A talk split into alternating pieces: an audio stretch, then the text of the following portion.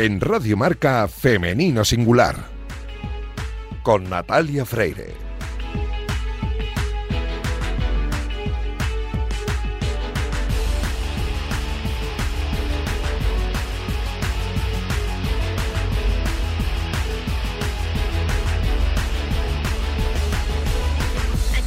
Muy buenos días y bienvenidos a Femenino Singular, el programa que escucháis ahora mismo en la sintonía de Radio Marca. A los mandos técnicos me acompaña Raquel Valero, que ya está haciendo que todo suene a la perfección. Y comenzamos el, el programa número 210 con la intención de dar espacio y voz a las mujeres de nuestro deporte. Poco a poco vamos avanzando hacia la igualdad, pero aún queda camino por recorrer y queremos hacerlo con vosotros. Y vamos a hacerlo con todas las precauciones del mundo porque esto aún no ha acabado, así que como siempre, os recomendamos paciencia, prudencia y respeto a las normas, por favor. Recordad que estamos juntos en esto y no unos contra otros. Y juntos estamos también aquí en Radio Marca para recuperar la memoria de esas grandes mujeres que hicieron historia en el deporte a principios del siglo XX. Y para hablarnos de ello tenemos aquí en Femenino Singular al historiador Jorge García. Arrancamos ya.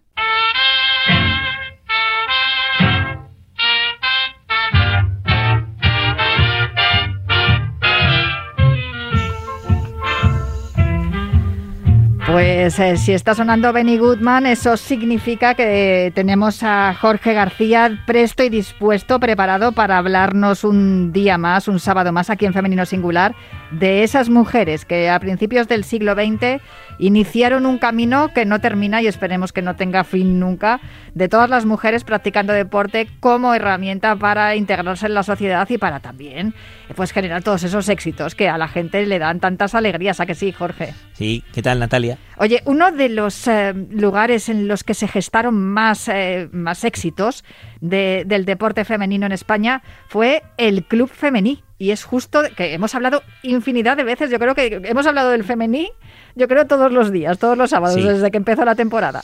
Pero no, eh, no le hemos dedicado una sección especialmente al femení. Sí, quizá a lo mejor tenemos que haber empezado por el principio, haber empezado por su origen, su nacimiento y lo que, lo que conllevó su creación y, y se hubiera entendido mejor. Pero bueno, eh, es verdad que hemos querido darle prioridad a las deportistas y, ahora vamos a hablar del club femení porque eh, supuso un cambio y, supuso un paso hacia adelante gigante dentro de, del deporte en, en, la sociedad de los años 20 eh, y 30.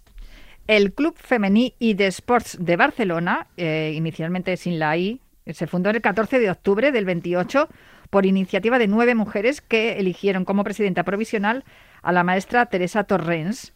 Eh, y esto provocó la entrada al club también de su hermana Josefina, 10 años más joven eh, que ella y reconocida deportista del Club Natación Barcelona, que se incorporó como entrenadora de natación y también como tesorera, porque lo hemos dicho muchas veces sobre estas mujeres que ejercían, no solamente eh, practicaban el deporte y lo hacían además con gran éxito, sino que también ejercían como administrativas ¿no? de todos estos clubs. Sí, eran mujeres de la, de la alta sociedad barcelonesa de aquellos años y bueno, quisieron quisieron ofrecer y ponerle el deporte a disposición de, todas las mujeres, entonces lo que hicieron, este primer grupo que intentó pues eh, el deporte vincularlo sobre todo con, la cultura fue eh, llevarlo a, las organizaciones de trabajadoras, a los centros de formación, institutos, universidades, bueno, todo, todos los campos donde, donde podía encontrar a mujeres ávidas de, de, encontrar pues eh, nuevas cosas como el deporte, como la cultura. Sí, espacio donde poder combinar la actividad deportiva y la cultural, ¿no? Una de ellas, por ejemplo, Enriqueta Seculi, que fue eh, maestra de la Federación Sindical de Obreros y fundadora del Liceum Club de Barcelona. O sea, se juntaron mujeres de, con mucho peso. Eso es, y consiguieron eh, en muy poquito tiempo lograr 100, 200 mujeres socias y bueno, pues estas mujeres socias a través de las prácticas deportivas también atrajeron a, numeroso, a numerosas mujeres, no solo del ámbito eh, elitista o del ámbito eh, burgués de la, de la Barcelona de los años 20, sino también y sobre todo eh, mujeres trabajadoras. Entonces, al final acabó convirtiéndose la, la entidad en un club en el que tener a esas mujeres y darles una formación también, porque en muchos casos eran mujeres a lo mejor analfabetas o que tenían muy poquitas posibilidades y, lo lograron de una manera muy sencilla, que es eh, eliminando el problema que había en los clubes elitistas, eliminando tanto eh, la cuota de entrada como eh, el pago mensual. lo pusieron en una peseta de la época, algo que estaba al alcance de, de muchas mujeres, y le, le facilitaban no solo practicar deporte, sino también que le daban, por ejemplo, consejos médicos, le hacían un seguimiento, eh, les, eh, les otorgaban también, por ejemplo, eh, clases de, de diversa, de diversa situación, tenía, había bibliotecas, con el tiempo tuvieron también guardería para las madres que, que querían dejar a sus hijos. Impresionante, vamos. O sea, es que algo, algo impensable. y de hecho, hay veces que eh, hoy en día ni siquiera tenemos eso. Claro. Pero sí que es verdad que en sus estatutos eh, tenían como objetivo principal llegar al mayor número de mujeres, esas cuotas eh, mensuales asequibles, y todas esas facilidades pues provocaron que que, de, un, de un golpe 500 socias tenían ya, porque es que claro, era un entusiasmo y unas ganas. 500 socias y, al, y a los dos años 1000 socias. Eh, una brutalidad, pero claro, hay que tener en cuenta que tuvo, bastante apoyo a nivel político porque eh, es verdad que el Club Femení tuvo, por decirlo así, tres grandes bloques. Y en este primer bloque, hasta el año 31, eh, tuvo muchísima vinculación con el, con el nacionalismo catalán. Entonces, a nivel político tuvo bastantes ayudas y bueno, pues con su ideal, con su prototipo de búsqueda de la mujer moderna, eh, llegó, caló en la sociedad y entonces muchas mujeres se inscribieron para, para participar en, deportes y, para lograr pues eh, los primeros títulos que hubo en, en España. Ese ideario nacionalista del que estás hablando, ¿no? Y también permitió, de algún modo, que la mujer entrara a formar parte del ámbito público a través del deporte y que suponía un avance también para las libertades sociales. Es decir, las mujeres encontraron en el club femenil la posibilidad de progresar socialmente, de ser aceptadas por la sociedad, de igualarse, algo que, que seguimos demandando a día de hoy. Y, y, esas 500 primeras mujeres que aparecieron en ese año es que fue, luego fue aumentando de forma exponencial, o sea, siguieron creciendo y siguieron creciendo más allá de que, claro, había mujeres allí como, como, como Sagi, que hemos hablado de ella en alguna ocasión, Junca de ella, bueno, María Teresa Givert, eh, son socias del club y además son periodistas. Y, ellas cuentan en las publicaciones de corte liberal eh, pues todas estas, todas estas eh, presencias de las mujeres en el deporte, los partidos que se juegan, los éxitos de las socias. Sobre todo los beneficios que le ha aportado el deporte es verdad que ellas, eh, sobre todo en la época, ya nos vamos al año 31, 32, con Sagi, que, que trabaja en, diversos periódicos de, Barcelona, eh, enfocan el deporte de una manera que al final eh, cala y, gusta y llega a, a todos los niveles de, de la sociedad del momento y también tiene que luchar contra ese machismo que todavía había en la época. Y todavía tiene que, realizar eventos culturales, tiene que dar conferencias para hacerle ver a la sociedad que las mujeres que están dentro de ese club que no se están masculinizando ni se están haciendo eh, machirulos que llamaban por la época ni demás, sino que el deporte les está aportando unos grandes beneficios y, que les está aportando también otra serie de cosas muy beneficiosas. Y, esa... De, hecho, lo que comentabas, ¿no? Que también el, el, poder avanzar en ese sentido, digamos, político, ¿no? Y con recibir ayudas también eh, administrativas por parte de, de ayuntamientos y, y la Generalidad, sí, eh, pues les, les, les eh, se pueden beneficiar teniendo campos de baloncesto, la pista de patinaje, las canchas de tenis, la zona al aire libre para el atletismo, los vestuarios con duchas para ellas. Piscina climatizada. La bueno, es que eso fue un auténtico logro. La, zona de, guardería, ¿no? Para que las mujeres que tenían hijos, por eso lo que estabas comentando, ¿no? Que no se fomentaba. lo que se fomentaba era el progreso femenino y cultural, independientemente de, las, eh, preferencias sexuales de cada, de cada deportista, que no era el caso. O sea, eh, de hecho, lo que ellas buscaban fundamentalmente era ese reconocimiento social y ese poder decir, hola, estamos aquí, queremos participar. Eso es. Y además son muy buenas. Eso se consiguió sobre todo, ya te digo, con, con Sagi, en los años eh, del 31 al 32, 33 quizá también. Es que Sagui, que hemos hablado de ella, menuda. menuda Eh, entonces, Pero eh, estaban también por allí las hermanas Sí, Castelldort. en la primera etapa estaban. Ellas son las que consiguen también los primeros trofeos para la entidad. Claro, hay que recordar que esta, este club eh, tiene tantas socias y tiene tantas modalidades deportivas en, en su entorno que, que al final acaban logrando casi todos los éxitos del deporte español, porque tienen muchas y muy buenas eh, atletas. Entonces, ganan muchas competiciones. eh, eso atrae todavía a más gente. Más a- luego toda la cultura que la rodea, con María Teresa Bernet, rodea. por ejemplo, que, que en la prensa nacionalista de, de la época pues de, hablaba de la importancia del deporte como inicio de la emancipación y liberación de la mujer, que es como lo que estábamos hablando, ¿no? Que era tan, era tan barato, o sea, les Sí. costaba tan poco dinero formar parte de este club, que fueron muchísimas las que se apuntaron. Eso claro, es. cuántas más mujeres, más éxitos deportivos, ¿no? Que fue lo que pero- ocurrió después. Pero también te digo una cosa, cuanto más mujeres y más éxitos deportivos, más conflictos tuvieron a, a nivel interno. Y Porque, más intereses también claro, ¿qué- políticos. sí. ¿qué, pasó? Que claro, en el año 33 eh, estaba también el, tel- telón de fondo de- del Estatuto de Autonomía. Bueno, eh, ahí hubo una radicalización, por decirlo así, de las ideas políticas dentro del club.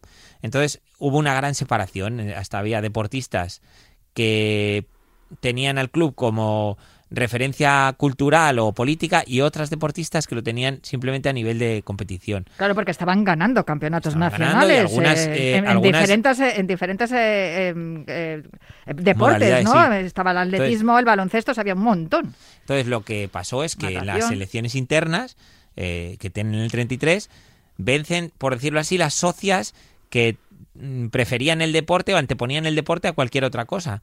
Y, y deportistas de primera generación, como pueden ser pues la- las hermanas Torrent, eh, Sagui, eh, las Casteltor, bueno, todas las de eh, las que estaban vinculadas a los primeros años acaban saliendo de la entidad y acaba siendo absorbida por las deportistas como por ejemplo Mary Morros, o otras deportistas más vinculadas al deporte que enfocan el club hacia la competición pura y dura, hacia la especialización deportiva y bueno, eh, Separan un poco la se- parte ideológica es. del deporte por la, por la parte de la parte competitiva, que era lo que realmente a ellas les divertía, les importaba y de un modo o de otro también les llevaba a tener esa igualdad Claro. que se buscaba socialmente. sí, y esa es la, la gran sin, pena de un club tan grande. drama sin tanto drama existencial no como tenía Sagi que también la pobre Sí, yo creo que aquí en, en este en este cisma que se provoca en la directiva mucho tiene que ver Sagi no porque también estaba pasando ella un momento personal yo creo que un poco convulso Sí, la verdad es que eran, eran dos maneras de entender el deporte. eh, Las dos hay que entenderlas, pero bueno, en este caso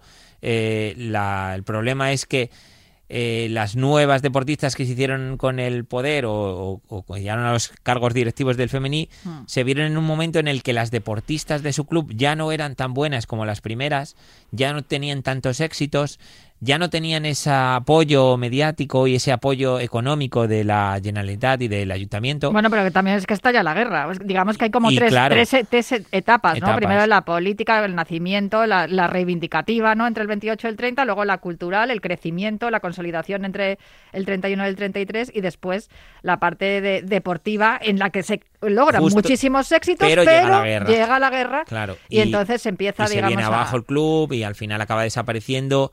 Y, Sí, pero, pero bueno, es que hay que recordar, natación, gimnasia, baloncesto, esgrima, tenis, atletismo, patinaje, hockey, esquí, excursionismo, o sea, el femení eh, es una es un es digamos una base, es un pilar dentro del deporte femenino en España y es por eso por lo que hoy le hemos dedicado estos minutos aquí en Femenino Singular en tu sección de pioneras. Muchísimas gracias, Jorge ti, García. Natalia. Hasta otro día. Qué alegría y cuánto aprendemos siempre contigo, Jorge. Muchísimas gracias. Hasta luego.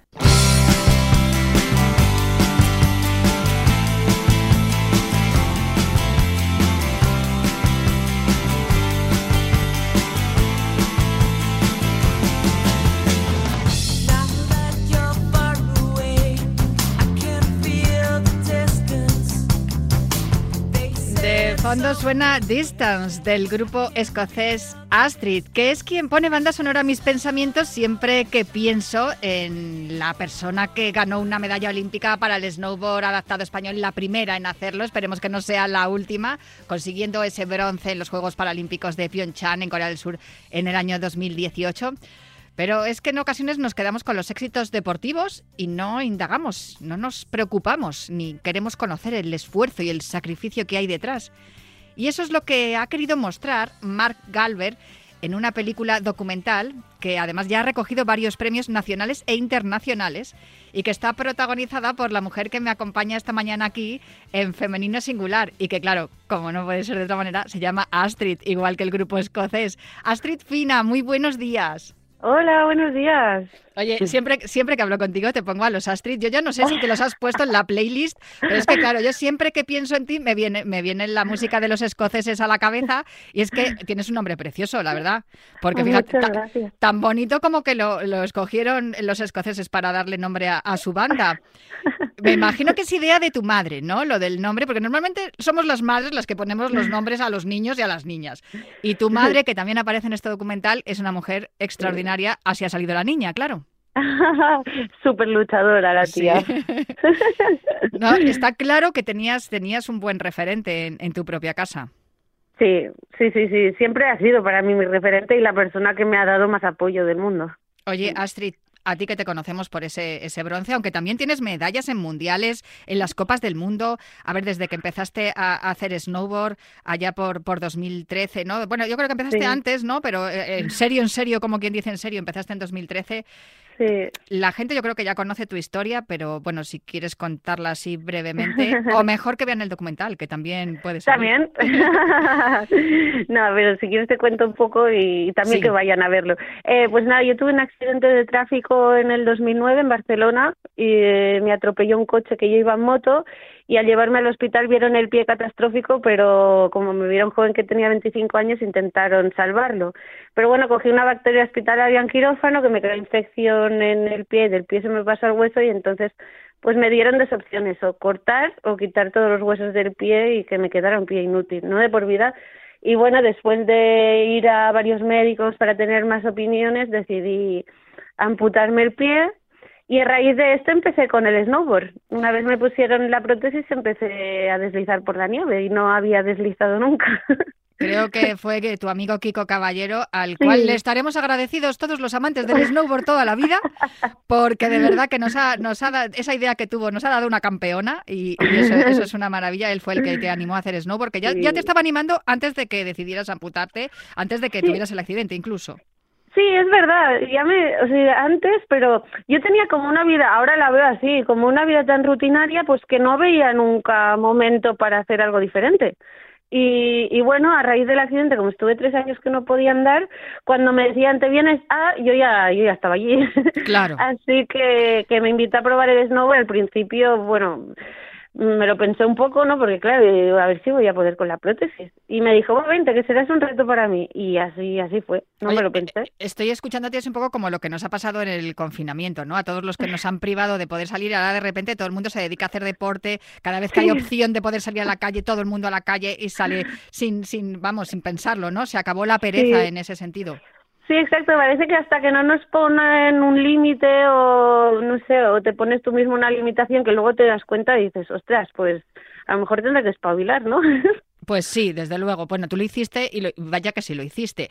Pero yo te, te llamaba sobre todo porque, bueno, desde que anunciaste tu retirada en septiembre de- del año pasado, ya tenía ganas de hablar contigo, la verdad, porque ah, sabes que me encanta el snowboard y, y que te sigo desde el principio, desde el principio a ti y a todos los riders, pero sí que es verdad que cuando vi que, que estaba el documental ya a punto de salir, dije, uh, esto, esto hay que contarlo. Y no sé cuándo, en qué momento conoces a Mark, aunque ya- he leído algunas de las cosas, pero me gustaría que se lo contaras Sí. a los oyentes.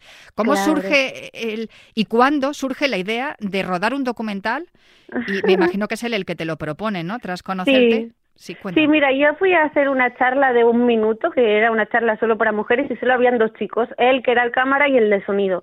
Y cuando terminé de hablar, que eh, ya te digo, solo hablé un minuto, contando mi historia, eh, él me vino y me dijo, mira, desde que he estudiado, pues he querido hacer un proyecto personal y no sabía qué era, y cuando he escuchado tu historia tiene que ser de ti. Y yo al principio me lo tomé un poco de cachondeo, de vale, vale. y luego se puso en contacto conmigo y fue cuando empezó, bueno, el primer año estuvo siguiéndome un poco paró la cosa y en el 2017 es, eh, me volvió a llamar y retomamos lo del documental y empecé a seguirme a todas las competiciones, a entrenos, a mi vida personal con mi madre. O sea que ha sido como una sombra para mí, pero ahora el resultado, la verdad es que es muy bonito. Es- desde 2014 siguiéndote, desde luego eh, se lo ha tomado bien en serio, Marc. Eh, eh, no, no, eh, esto es eso que se llama serendipia, ¿no? Estás en el, en el lugar adecuado, Sí. en el momento adecuado y, y te, justo te cruzas con esa persona que igual en otro momento no te hubieses cruzado y ahí estaba. Yo creo que es un poco lo que, lo que pensó Marc cuando te conoció.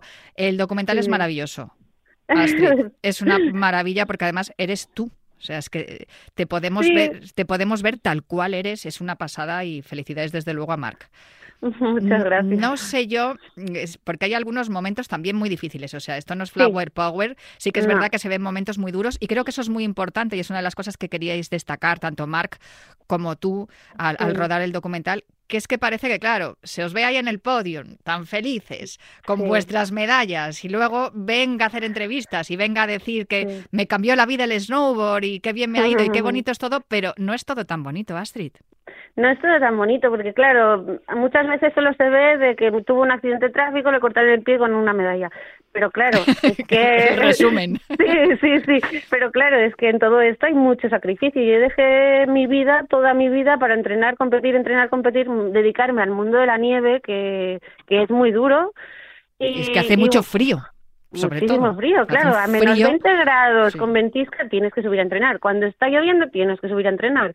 Quiere decir, tiene sus partes buenas porque estás al aire libre, pero tiene partes malas y bueno, es adaptarse. Luego también lo de la medalla, pues a mí el tema de repercusión mm, me pudo un poco, ¿no? Mm. Yo, yo estaba haciendo como un reto personal y de repente me empezó a llamar todo el mundo y decía, pues si yo soy la de siempre, quiero decir, yo soy la misma chica de siempre. No, no era consciente, simplemente iba haciendo porque me gustaba, pero no era consciente de, de, de lo que venía después. Cuando ya pasa todo y te paras a reflexionar y se baja toda esa en- energía que te rodea, es cuando te das cuenta de que, oye, igual esto no me gusta tanto como, como parecía o, o igual no vale tanto la pena. Porque, a ver, estamos hablando de todos los días que pasas lejos de tu casa, de tus amigos, de tu gente, que al Sí. final tu círculo de, de- con la gente con la que te relacionas se reduce a tu entrenador y a tus compañeros que están en el CAR, en el Valle de Arán o donde sea que estés. Sí, Em, Sí. No puedes hacer un montón de cosas que te pierdes mientras que el resto del mundo está pues ye- yendo a conciertos, a, a tomar cervezas. Tú sigues entrenando. Incluso a bodas, funerales, cosas tan familiares que, claro, no puedes hacer porque siempre estás entrenando o estás fuera o nada, toda tu vida que tenías antes anulada para entrenar, competir, entrenar, competir. Eso es lo que hacía solo. Y luego estar cerca de, de tu mami, ¿no? De, Claro, de- que- que- sí, que- de mi apoyo. sí, eh, ha sido una carrera muy solitaria porque he pasado muchísimas horas sola. Pero bueno, es que tenía un objetivo yo soy súper cabezota, ¿sabes? Sí, no, no, no hace falta que no hace falta que lo jures.